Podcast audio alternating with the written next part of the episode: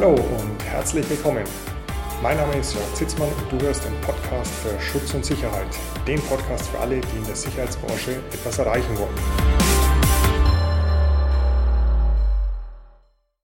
Hallo und herzlich willkommen zu einer neuen Folge im Podcast für Schutz und Sicherheit, dem YouTube-Kanal der Akademie für Sicherheit. Jeder, der sich schon mal in einer Unterrichtung, Sachkunde, GSS, Fachkraft oder Meister, Vorbereitung oder Prüfung befunden hat, kennt diesen Klassiker 904 BGB, der angreifende Notstand, wo immer derselbe Beispielsfall verwendet wird. Ein Mensch wird von einem Tier angegriffen, um sich gegen das Tier zu verteidigen.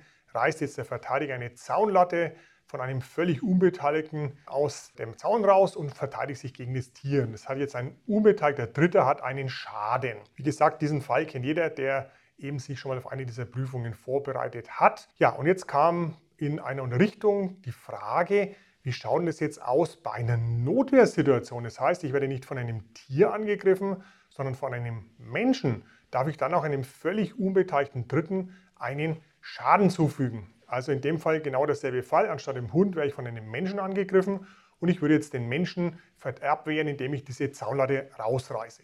Hier haben wir zunächst mal die Notwehrsituation. Die Notwehrsituation haben wir ja gegenüber dem Menschen. Und wenn jetzt zum Beispiel dieser Angreifer sehr stark überlegen ist, wir brauchen einen gegenwärtigen rechtswidrigen Angriff und ich darf mich jetzt so verteidigen, wie es erforderlich und geboten ist. Mildestes Mittel, das ist ja alles bekannt, haben auch schon Videos dazu gemacht. Wir verlinken auch gern dazu. Also jetzt hätten wir einen sehr starken Angreifer, der vielleicht sogar noch eine Waffe hat und der Verteidiger hat keine Waffe und ist kleiner und schmächtiger. Und jetzt dürfte also der Verteidiger diese Zaunlatte rausreißen und sich mit der Zaunlatte gegen den Angreifer verteidigen. Das wäre dann erforderlich und geboten, wenn der Verteidiger eben schwächer ist und der Angreifer stärker ist. Das heißt, gegenüber dem Angreifer haben wir hier eine Notwehrsituation, eine ganz klassische Notwehrsituation, die, wie gesagt, wenn wir sie so gestalten, wie wir sie jetzt besprochen haben, dann auch erforderlich geboten ist. Das heißt, Notwehr gegeben, alles im grünen Bereich. So, jetzt haben wir aber den kaputten Zaun. Jetzt ist die Frage, wie schaut es jetzt da aus? Schauen wir uns das Ganze erstmal strafrechtlich an, weil der Verteidiger hat jetzt einem Unbeteiligten einen Schaden zugefügt, der mit der Sache überhaupt nichts zu tun hat. Und es geht jetzt logischerweise nicht über Notwehr, weil der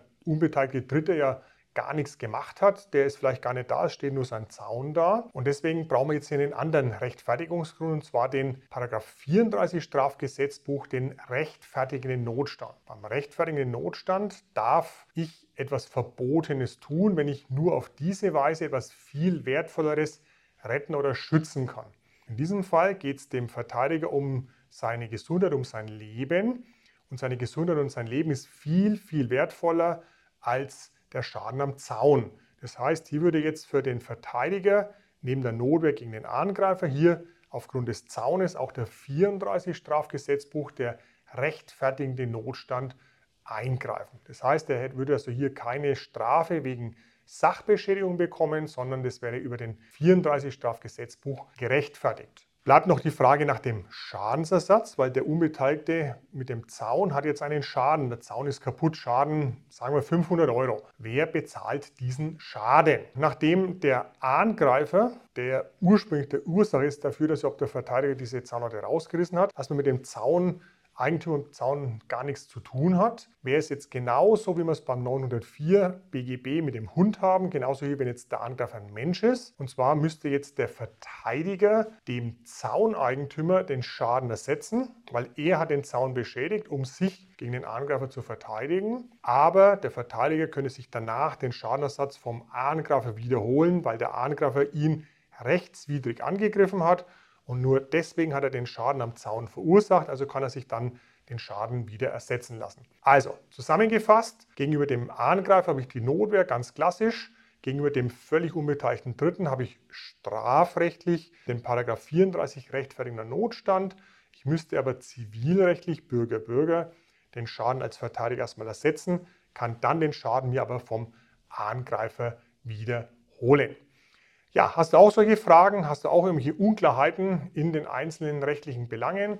Dann schick uns gern das rein und wir werden dann in einer der nächsten Folgen diese Frage besprechen, damit wir auch diese dann klären können. Ansonsten alles Gute und bis zum nächsten Mal.